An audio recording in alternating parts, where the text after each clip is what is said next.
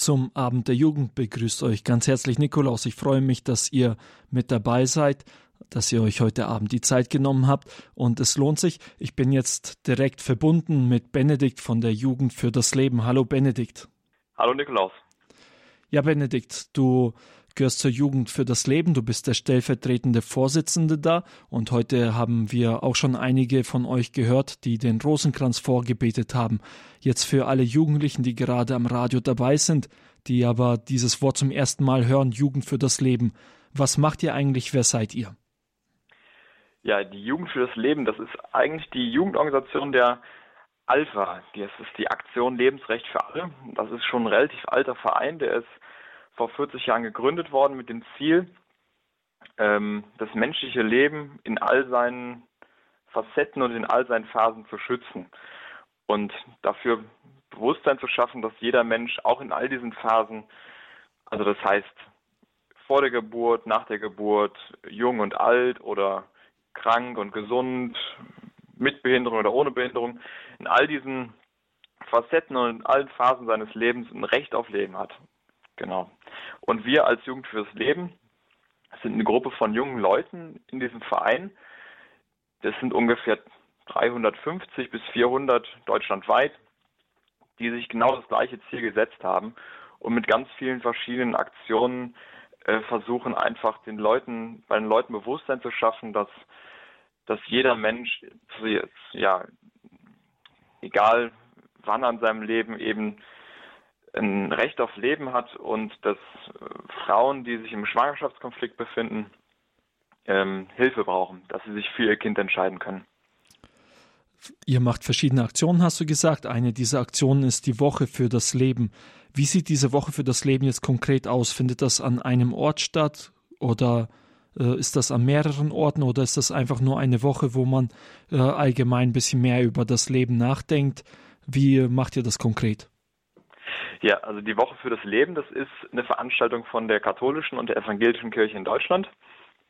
Und ähm, die Woche für das Leben ist so eine Aktionswoche, kann man sagen. Das heißt, deutschlandweit an ganz verschiedenen Punkten finden da Aktionen statt. Also das kann sein, dass das die Kirche deutschlandweit ganz offiziell macht oder einfach eine Pfarrgemeinde vor Ort oder eben wir als Jugend für das Leben oder ein anderer Verein wo die einfach so in einer Woche äh, ganz viele verschiedene Aktionen machen, so dass dann am Ende bei den Leuten auch ein bisschen mehr davon ankommt.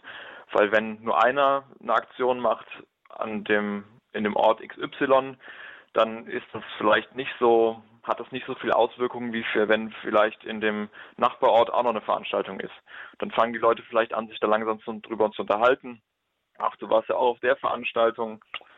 Und ähm, ja, dann hat es etwas mehr Auswirkungen. Das ist so die Idee von Woche für das Leben. Ihr habt ein Motto für diese Woche für das Leben, das lautet? Äh, das Motto von der Woche für das Leben, das ist äh, Kinderwunsch, Wunschkind, unser Kind. Und worum geht es jetzt bei diesem Motto konkret? Genau, bei diesem Motto geht es eigentlich um die Pränataldiagnostik.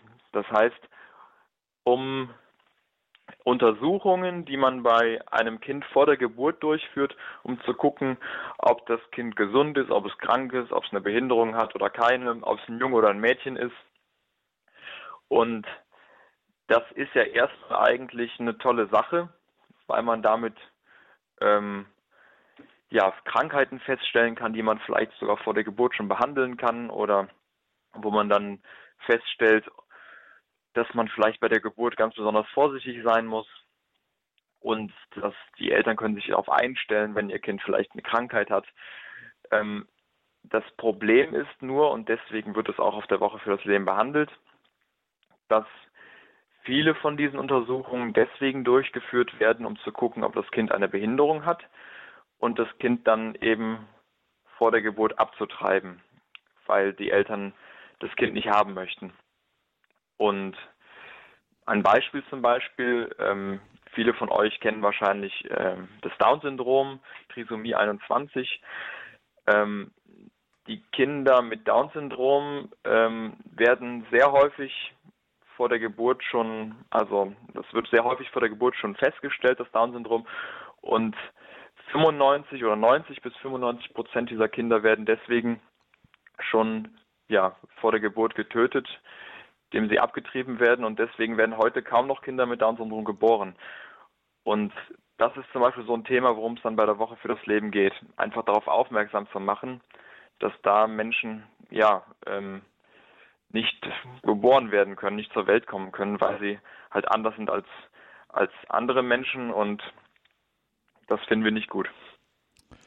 Ja, wenn äh, ich mir das jetzt als Jugendlicher anhöre, so diese Themen Pränataldiagnostik, dann äh, sind das ja viele Bereiche, sage ich mal, wo ein Jugendlicher sich vielleicht denkt, äh, was soll das eigentlich sein, Prena noch? Was nochmal war das eigentlich gewesen, worüber die gerade hier im Radio sprechen, so in der ja. Art? Also, und äh, entsteht nicht so ein Eindruck, man muss eigentlich den Leistungskurs im Bio belegt haben, damit man da überhaupt äh, mitreden kann oder überhaupt etwas von versteht? Ähm, nee, das auf keinen Fall. Den Leistungskurs im Bio braucht man nicht unbedingt. Ähm, aber man sollte sich vielleicht ein bisschen informieren, damit man versteht, worum es geht. Und ich glaube, das sollte man auch tatsächlich wirklich machen. Das ist nicht ein Thema, was vielleicht den Bio-Interessierten irgendwie was angeht oder für den, der vielleicht später mal irgendwas in die Richtung Medizin oder so machen will, vielleicht Krankenpfleger werden will oder Ärztin, sondern das ist ein Thema, was wirklich jeden angeht, weil jeder Mensch, der Kinder bekommt, kann auch ein Kind mit einer Krankheit bekommen oder kann ein Kind mit einer Behinderung bekommen. Und kein Mensch hat weder die Garantie noch das Recht darauf, ein gesundes Kind zu haben. Und deswegen ist es, glaube ich, auch für jeden, auch schon für Jugendliche, ähm, wichtig, dass man sich damit auseinandersetzt und einfach überlegt, was ist denn eigentlich jetzt, wenn wenn ich mal Vater werde oder ich mal Mutter werde und es stellt sich bei der Schwangerschaft heraus, dass mein Kind eine Behinderung hat. Wie gehe ich damit um?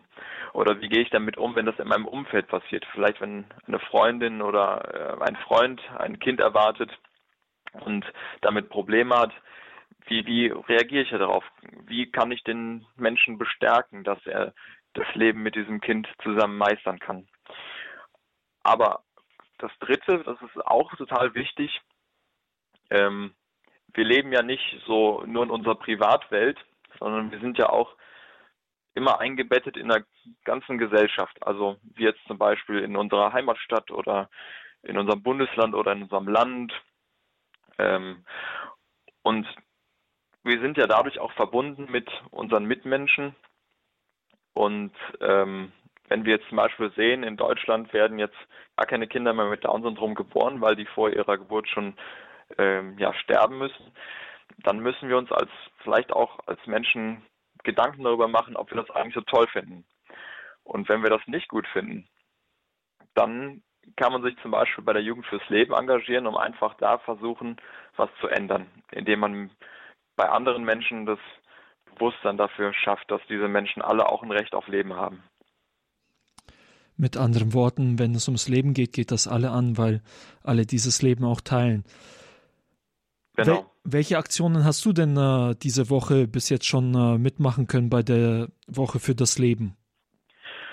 Ja, also wir waren ja jetzt letztes Wochenende mit der Jugend für das Leben in Trier und da war nämlich auch der Eröffnungsgottesdienst äh, der Woche für das Leben zusammen mit dem Kardinal Marx. Das ist ja der Vorsitzende der Deutschen Bischofskonferenz und da war auch der EKD-Ratsvorsitzende, das ist der sozusagen der Chef von der evangelischen Kirche in Deutschland, stimmt nicht ganz, aber ich sage das mal so einfach, ähm, der Bischof Bedford Strom. Und mit denen haben wir erstmal die, den Eröffnungsgottesdienst gefeiert und haben uns anschließend noch mit ähm, einigen Vertretern der Kirche getroffen und mit auch mit ganz vielen Menschen mit Behinderung zu einem Empfang und haben einfach uns ausgetauscht und auch damit schon ein Zeichen gesetzt, dass wir eben für eine Gesellschaft stehen möchten, wo, wo alle Menschen willkommen sind. Und dann haben wir an einer Fachtagung teilgenommen, die war ebenfalls in Trier, die Fachtagung des Bundesverband Lebensrecht. Und das war super interessant. Da, da ging es dann schon sehr wissenschaftlich her. Da waren äh, verschiedene Wissenschaftler eingeladen aus den Bereichen Ethik, Medizin, ähm, Philosophie. Und die haben dann darüber gesprochen, ähm, über so verschiedene Themen, die jetzt das Thema Pränataldiagnostik angehen. Also zum Beispiel, was sagt denn eigentlich unser Gesetz dazu ähm, zur Pränataldiagnostik und zum Schutz des Menschen vor seiner Geburt? Oder wie, wie müssen wir das eigentlich aus ethischer Sicht sehen mit der Pränataldiagnostik und mit allen Risiken, die es da gibt? Genau, das war das war sehr interessant und äh, wir haben dann als Jugend fürs Leben so ein ganzes Wochenende in Trier draus gemacht mit so einer kleinen Ideenwerkstatt noch, wo wir überlegt haben, was können wir eigentlich selbst tun, um, um irgendwie da äh, was zu ändern. Super, vielen Dank dir. Wo finde ich jetzt weitere Infos über die Woche für das Leben, wenn ich interessiert bin, auch an einer Veranstaltung teilzunehmen? Ähm, die Infos, die findet man auf der Seite von der Woche für das Leben. Und äh, am besten googelt man das einfach oder man gibt es direkt in den Browser ein. Das ist www.woche-für-das-leben.de. Und da findet man die ganzen Veranstaltungen dann aufgelistet.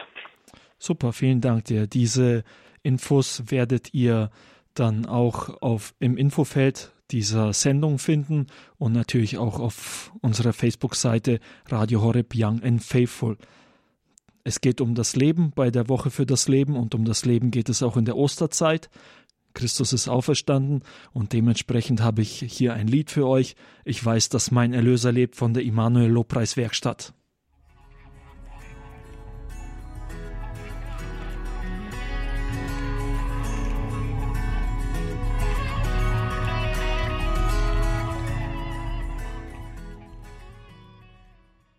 Das war das Lied von der Immanuel Lobpreis Werkstatt. Ich weiß, dass mein Erlöser lebt. Hier beim Abend der Jugend auf Radio Horeb. Und wir hören jetzt einen Impuls von Jugendbischof Stefan Oster. Er hat bei der Palm Rock Night zu einem Thema gesprochen, und zwar über die Langeweile beim Beten und die Sucht nach dem Smartphone. Wie beide Dinge zusammenhängen, das dürft ihr jetzt von ihm noch einmal hören. Meine Lieben, es ist mir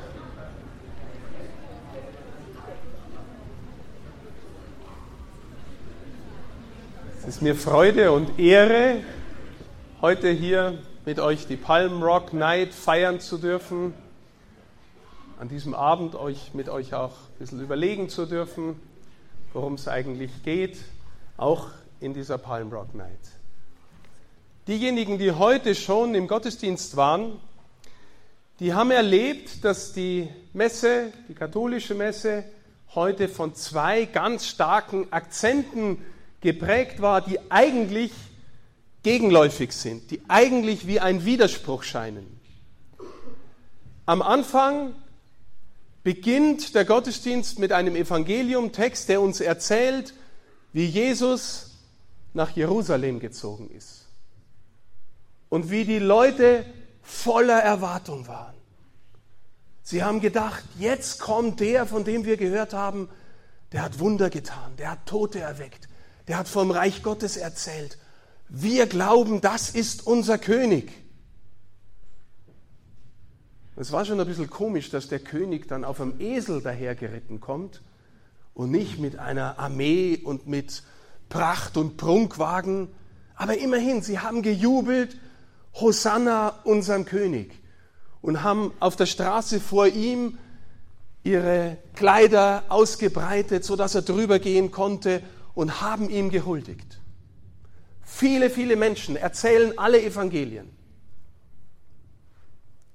Und ein paar Tage später erzählen dieselben Evangelien, dass vielleicht dieselbe Menge oder zumindest viele von denen, die dabei waren, geschrien haben, kreuzige ihn, kreuzige ihn. Der, der eben noch der König war,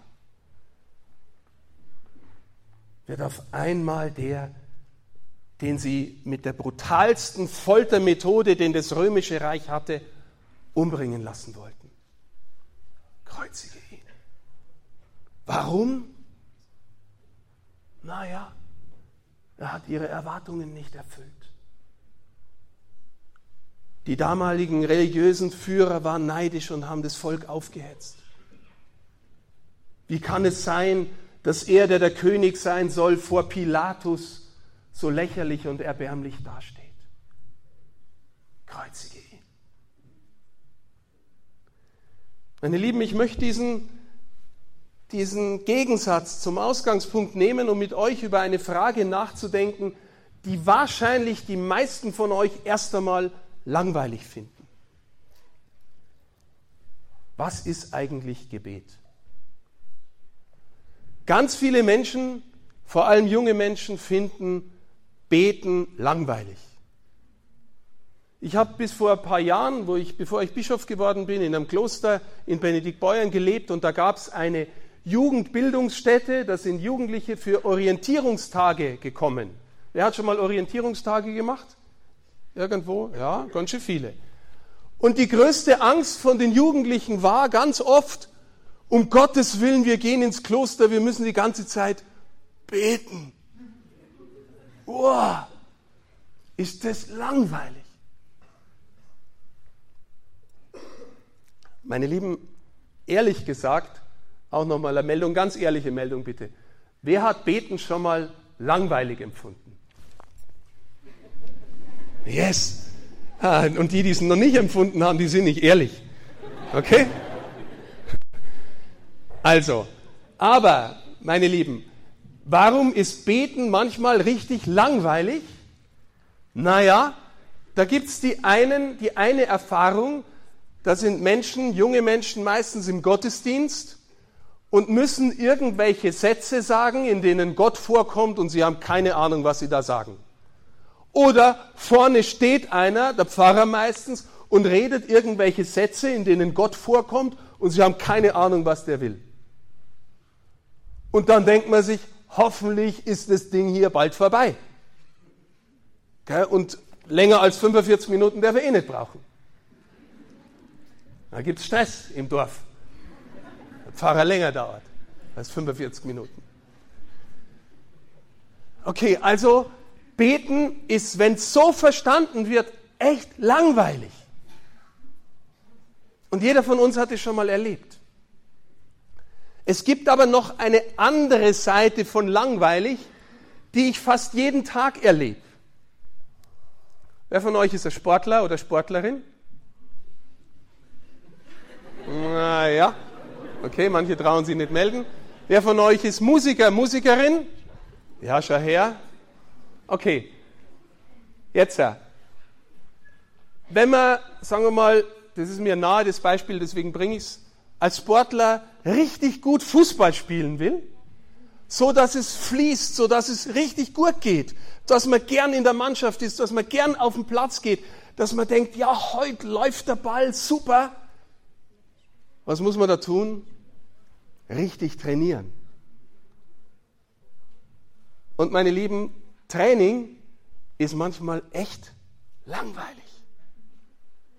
Wenn man so Musik machen will, wie die hier, die Nina singen und Gitarre spielen, oder die Bands, die ihr nachher äh, hören werdet, was müssen die machen? Üben. Üben ist manchmal echt langweilig. Aber, meine Lieben, das ist eine andere Langeweile als die, die ich am Anfang erwähnt habe, weil wenn man gern Musik machen will oder gern Sport machen will und es gut können will, dann nimmt man in Kauf, dass man trainiert, dass man übt. Warum? Weil man schon mal geschmeckt hat, irgendwie gespürt hat, wie schön es ist, Musik zu machen. Oder richtig gut Fußball zu spielen oder einen anderen Sport. Wie schön ist das? Und ich nehme in Kauf, dass ich trainiere. Okay? Meine Lieben, mit dem Beten ist es echt so ähnlich. Ich bringe es nochmal auf die, auf die Formel. Im Grunde ist Beten, das hat die Nina einleitend schon gesagt, ist im Grunde, lebt deine Freundschaft mit Jesus. Du kannst auch sagen, mit, dem, mit Gott Vater oder du hast eine Beziehung zur Mutter Gottes oder sowas. Aber ich möchte jetzt mal konzentrieren auf Jesus. Die Typen, die ich am Anfang erwähnt habe, die geschrien haben, Hosanna, unser König, und nachher geschrien haben, kreuzige ihn, die hatten auch eine Beziehung zu Jesus. Ja, sie haben von ihm gehört. Sie haben gedacht, na ja, das ist der, der unsere Wünsche erfüllt oder was auch immer. Wir jubeln ihn jetzt mal zu, die anderen machen es auch, ich bin dabei. Toller Event. Nachher vielleicht dieselben, nee, der passt mir doch nicht. Ich stimme ein mit dem, was alle sagen, kreuzige ihn. Haben auch eine Beziehung zu ihm, aber wahrscheinlich werdet ihr alle mit mir übereinstimmen, dass sie nicht besonders tiefgreifend ist, sondern eher oberflächlich und sich hin und her schieben lässt von dem, was alle anderen denken und machen. Bin ich halt irgendwie dabei. Ist auch etwas, was wir alle immer wieder machen. Wie wird Beziehung tiefer? Es gab ein Paar, die Bibel erzählt uns von ein paar Leuten, die mit Jesus weitergegangen sind, auch wenn die geschrien haben, kreuzige ihn, die mit ihm auf den Kreuzweg gegangen sind und bis zum Schluss mit ihm unter dem Kreuz gestanden sind. Ein Evangelium überliefert uns, dass das Johannes und Maria die Mutter Jesu war. Und ein bisschen aus der Ferne noch ein paar andere. Was hatten die für eine Beziehung zu ihm? Naja, die haben ihn gekannt, von Herz zu Herz. Die wussten irgendwie mehr als die anderen, wer der war und wie der war. Und meine Lieben, ehrlich, es ist möglich, dass jeder und jede von euch in eine Beziehung hineinfindet, wo ihr spüren lernt, wer der war und wie der war. Und nicht nur oberflächlich dahin lebt. Wisst ihr, was der schlimmste Feind, glaube ich, heutzutage des Gebetes ist?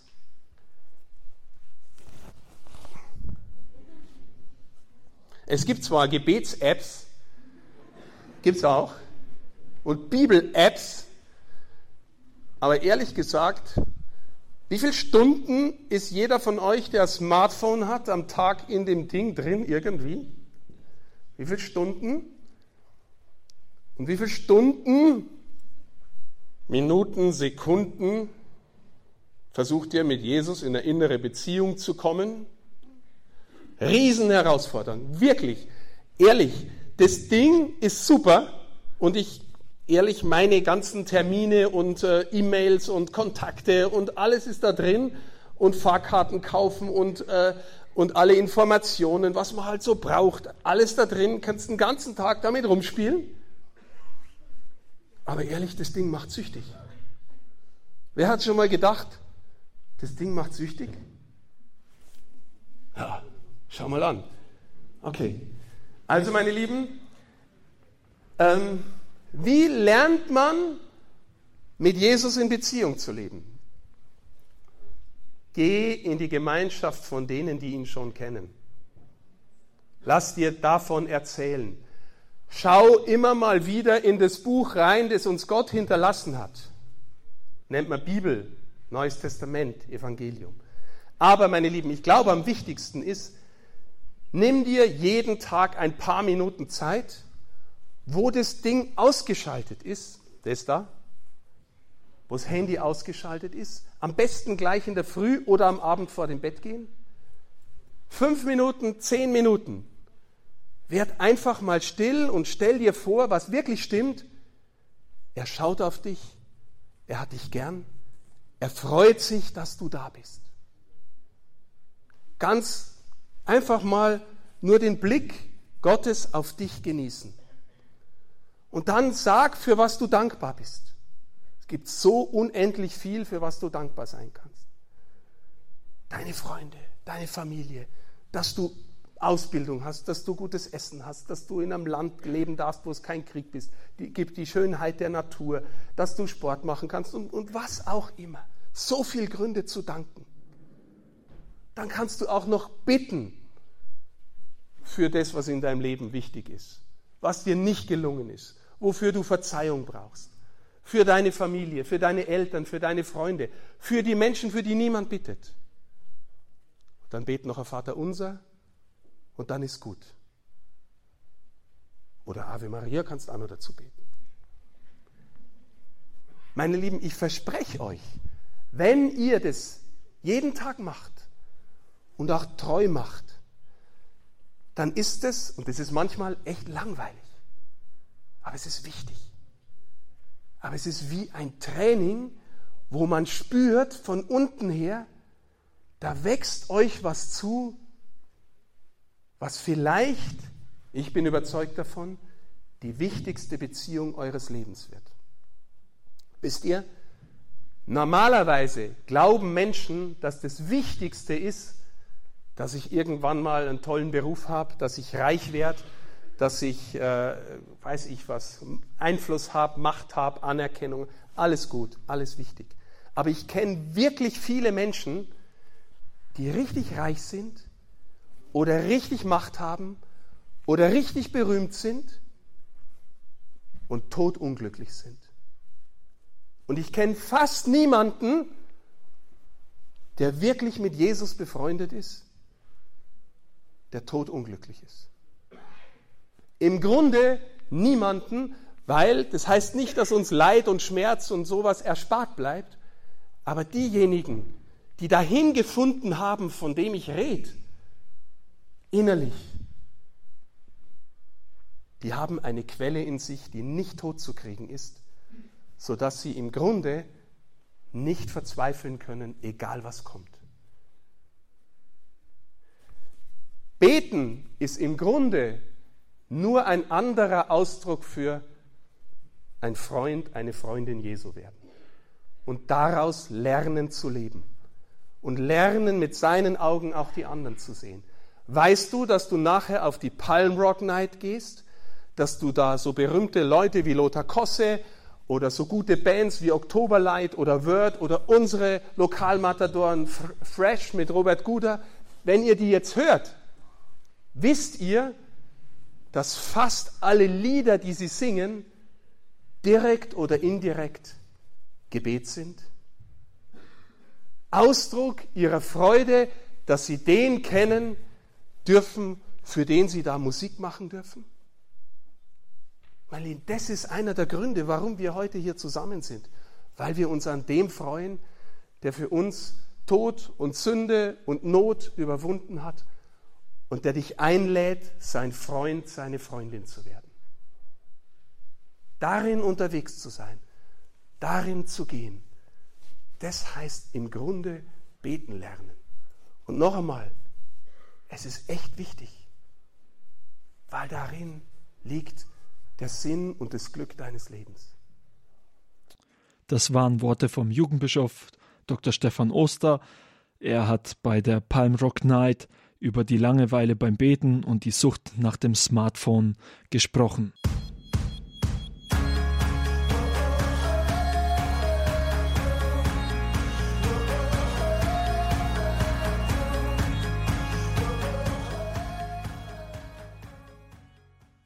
Das war die Parachute Band mit dem Lied Keep the Fire Burning. Lass das Feuer brennen, halte das Feuer am Brennen. Ihr hört hier den Abend der Jugend bei Radio Horeb und wir machen jetzt weiter mit ein paar Worten von Papst Franziskus.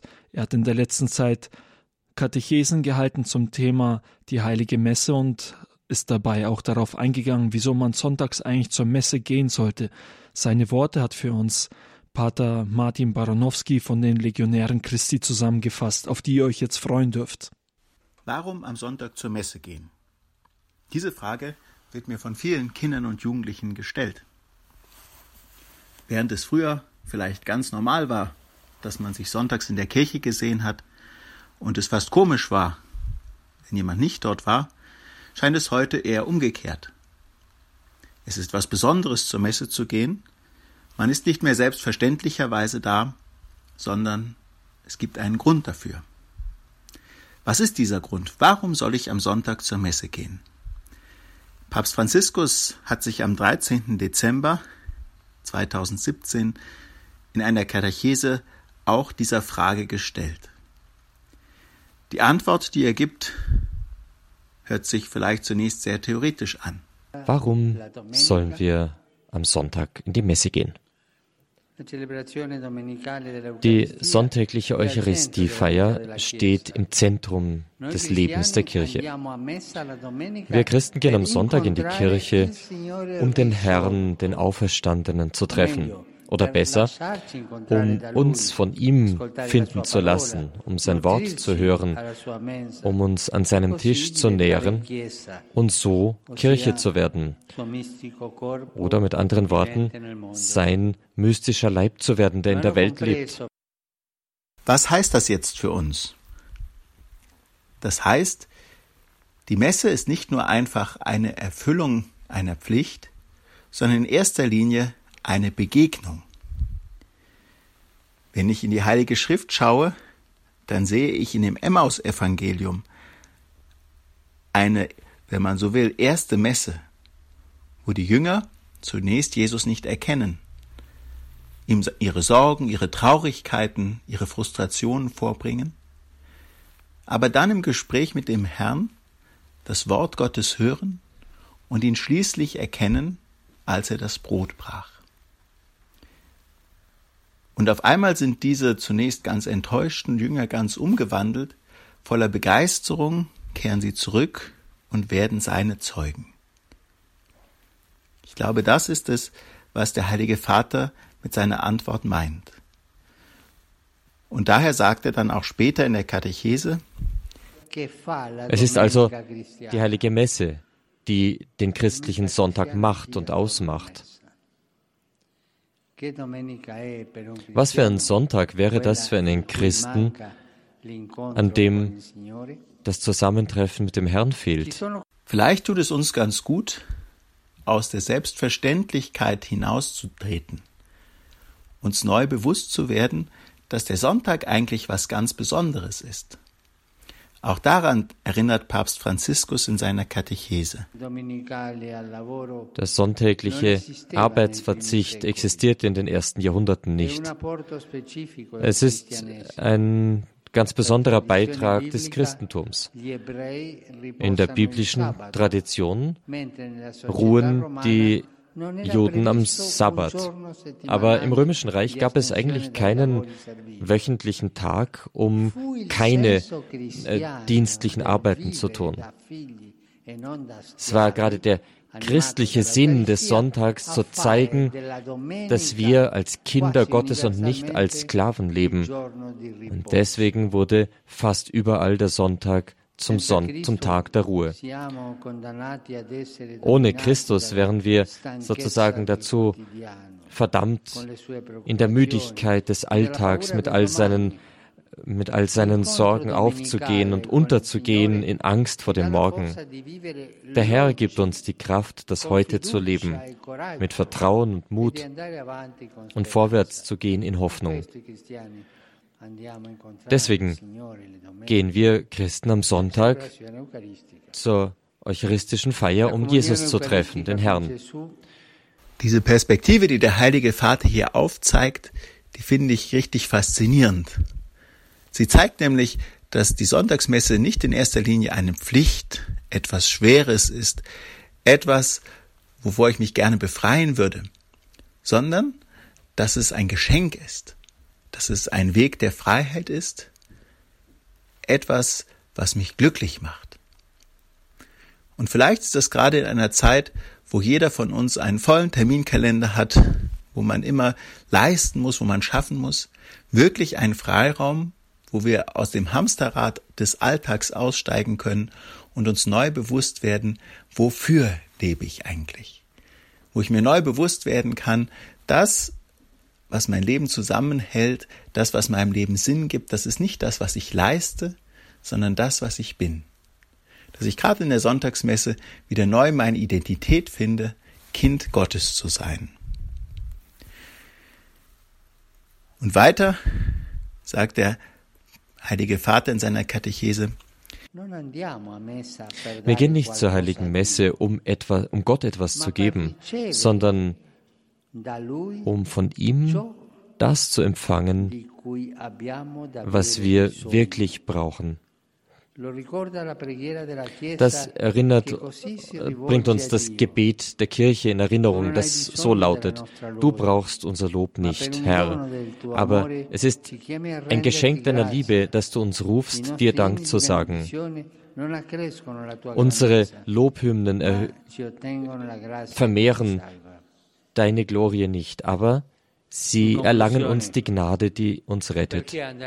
In diesem Sinne ist die heilige Messe in erster Linie ein Geschenk. Ein Geschenk, das Gott uns gibt. Es ist nicht etwas, was ich Gott abliefern muss, wie man Steuern zahlen muss, wie ich Arbeiten abliefern muss, sondern etwas, was Gott uns für uns vorbereitet hat. Und wenn ich mich frage, ja, warum soll ich denn am Sonntag zur Messe gehen? Dann wäre eine schöne Antwort darauf, weil Gott ein Geschenk für dich vorbereitet hat. Und weil er sich danach sehnt, dass du dich darüber freust, dass du es auspackst, dass du damit dein Leben bereichern kannst. Und so antwortet auch der Heilige Vater.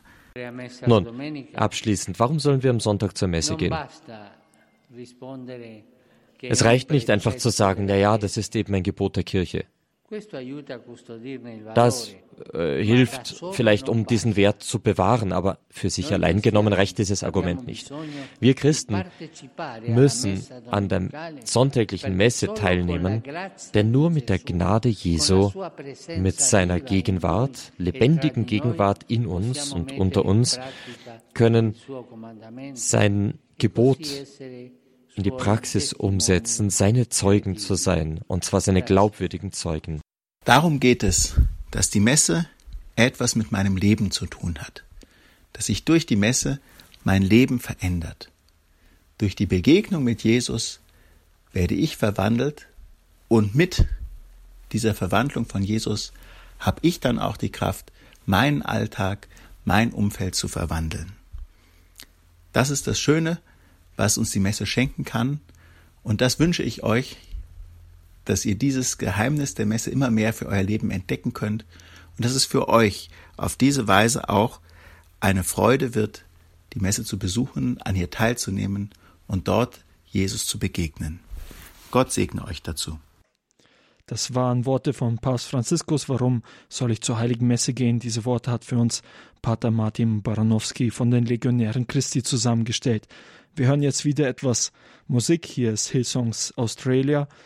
Lord of the Heavens heißt das Lied.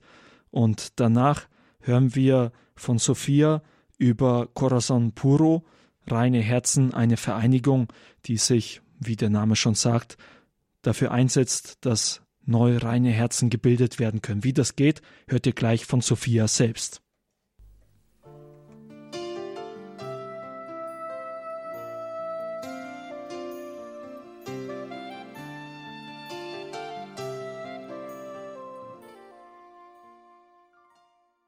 Das war Hillsong mit dem Lied Lord of the Heavens, das ihr hier beim Abend der Jugend bei Radio Horeb gehört habt. Und wir sind jetzt gleich im Gespräch mit Sophia, die zu der Vereinigung Corazon Puoro gehört. Sophia kommt aus Rammstein. Sie wohnt zurzeit in Rammstein in der Nähe von Kaiserslautern. Eigentlich kommt sie aus Amerika und ist vor kurzem mit ihrem Ehemann nach Deutschland gezogen. Doch zunächst begrüße ich einmal Marie Scholz die für uns die Übersetzung übernehmen wird. Hi Marie. Hallo Nikolaus, ich freue mich sehr, heute Abend wieder dabei sein zu können. Ja, und dann an dieser Stelle auch ein herzliches Willkommen an Sophia. Hallo. Ja, Sophia. Hi, Sophia. Sophia, du gehörst zu der Gemeinschaft Corazon Puro, auf Deutsch reine Herzen. Wieso gibt es diese Gemeinschaft Corazon Puro? Was ist das Ziel dieser Gemeinschaft? Um, Sophia, you were a part, or you were a part of Corazon Puro. Uh, we want to know what is Corazon Puro and uh, what is the mission of Corazon Puro. Yes, I was indeed in part of Corazon Puro, and I continue to be a part of it, even here in Germany, which is great. Ich bin Teil der Gruppe Corazon Puro und obwohl die Gemeinschaft hauptsächlich in Amerika ist, bin ich immer noch ein Teil davon, auch wenn ich hier in Deutschland wohne. Corazon Puro is a youth ministry based out of uh, the Bronx, New York, where they get together once a month and teach young young people and, and young adults about their sexuality and about um, our calling to be pure and to you know follow you know the life that God has intended for us. Corazon Puro ist äh, eine Gruppe, ähm, die in den Bronx in New York entstanden ist und die sich darauf konzentriert, ähm, jungen Menschen und äh, Jugendlichen, jungen Erwachsenen über Sexualität mit denen zu sprechen, über ähm, wie hat Gott ähm, uns erschaffen, wie sollen wir sein und wie sollen wir ähm, leben. Their meetings are once a month and we come together. We have mass and holy hour and then we have um, speaker who will teach us something new either about um, you know why we wait for marriage um, and uh, theology of the body, which is wonderful. And you meet a lot of people who are striving to live the same life, um, and it turns into a big family. Um, man trifft sich auch noch einmal im Monat. Es gibt zusammen eine Messe, es gibt eine Holy Hour und es gibt immer jemanden, der einen Vortrag hält über die Themen, die Corazon Puro bewegt, zum Beispiel Theologie des Leibes, warum wartet man bis zur Ehe, warum wählt man diesen Weg. Und ähm, das Tolle ist, dass man eben auch ganz viele Leute kennenlernt, die gleichgesinnt sind und versuchen, den gleichen Weg zusammen zu gehen. Und es wird wie eine Familie. Yes, I started going to Corazon Puro when I was 15 years old. I just started high school and they happened to hold the first meeting right across the street from my house at the um, Franciscan Friary. Ich bin zu Corazon Puro gegangen, als ich 15 Jahre alt war. Ich hatte gerade mit der Highschool angefangen und ähm, da hat dann das erste Treffen damals stattgefunden, genau gegenüber da, von da, wo ich gewohnt habe, von meinem Zuhause, nämlich bei den Franziskanern der Erneuerung in der Bronx. And this message of purity and um, this message of our um, theology of the body and you know our calling and our purpose has spread all over. So now Corazon Puro has um, is is in Nicaragua, in the Philippines, and does small missions all over the the country. Und ähm, Corazon Puro ist jetzt nicht mehr nur New York, sondern ähm, ist eigentlich jetzt auch viel in Südamerika und in vielen Ländern unterwegs, um wirklich äh, diese Mission der, der Message rüberzubringen. Was ist unsere Bestimmung? Ähm, über Reinheit und über die Reinheit des Herzens, die Reinheit des Körpers, über Theologie des Leibes und über eben einen ähm, lebensbejahenden Lebensstil. Was war so dein erster Eindruck, als du diese Jugendlichen äh, von Corazon Puro äh, getroffen hast? War dir das bis dahin auch immer klar, dass das etwas Wichtiges ist oder wie war das bei dir? Um, how was it for you when you met the other girls from Corazon Puro or the other teens from Corazon Puro for the first time? Um, was that something that you always knew was important, or was the whole topic kind of new to you, or did you gain like a new perspective to it? I certainly gained a new perspective. I was um you know blessed with the opportunity to be raised um right next to the Franciscan Friars of the Renewal, so I was always there with their youth group and I always, you know, learned about you know how much God loves us and and his plan for us and how we're called to be holy. But when I walked into Corazon Puro as a teenager, I learned more about my dignity as a woman and as a child of God.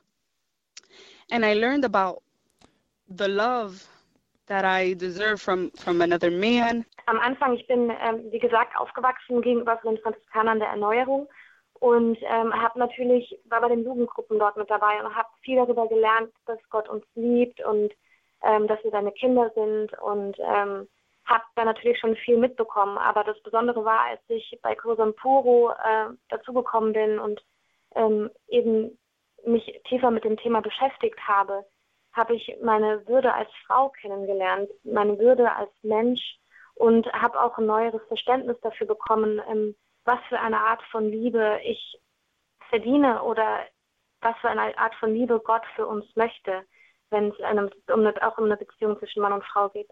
Yes, so growing up, I I was I was I grew up in a broken home. A lot of failed relationships, um, broken marriages, and when I went to Corazon Puro, I learned what it was that I wanted in my own relationship mhm. with, with um, a man. Ja, als ich ähm, aufgewachsen bin, ich bin in einem sehr ähm, kaputten Zuhause auch aufgewachsen. Ähm, es gab Scheidung in meiner, in meiner Familie, aber es gab auch einfach viel zerbrochene Beziehungen, kaputte Beziehungen, ungute Beziehungen innerhalb der Familie und drumherum. Und ähm, dadurch, dass ich zu Kursum Puro gegangen bin und diese neuen Sachen gelernt habe und eine neue Perspektive darauf bekommen habe, habe ich gemerkt, was ich möchte und was ich mir wünsche ähm, für mein Leben und was es bedeutet, eine gute Beziehung mit einem Mann zu führen. Und was bedeutet es für dich jetzt persönlich, ein reines Herz zu haben? Also darunter kann man ja sich, denke ich, viele Dinge vorstellen, aber was bedeutet es für dich persönlich? Becoming pure of heart. What does it mean for you personally in your life? That's a great question. Becoming pure of heart to me is letting go of you know all the past mistakes and really stripping myself and and laying everything down to God and allowing him to transform me and my heart and the way I I'll let you I'll let you translate. Okay.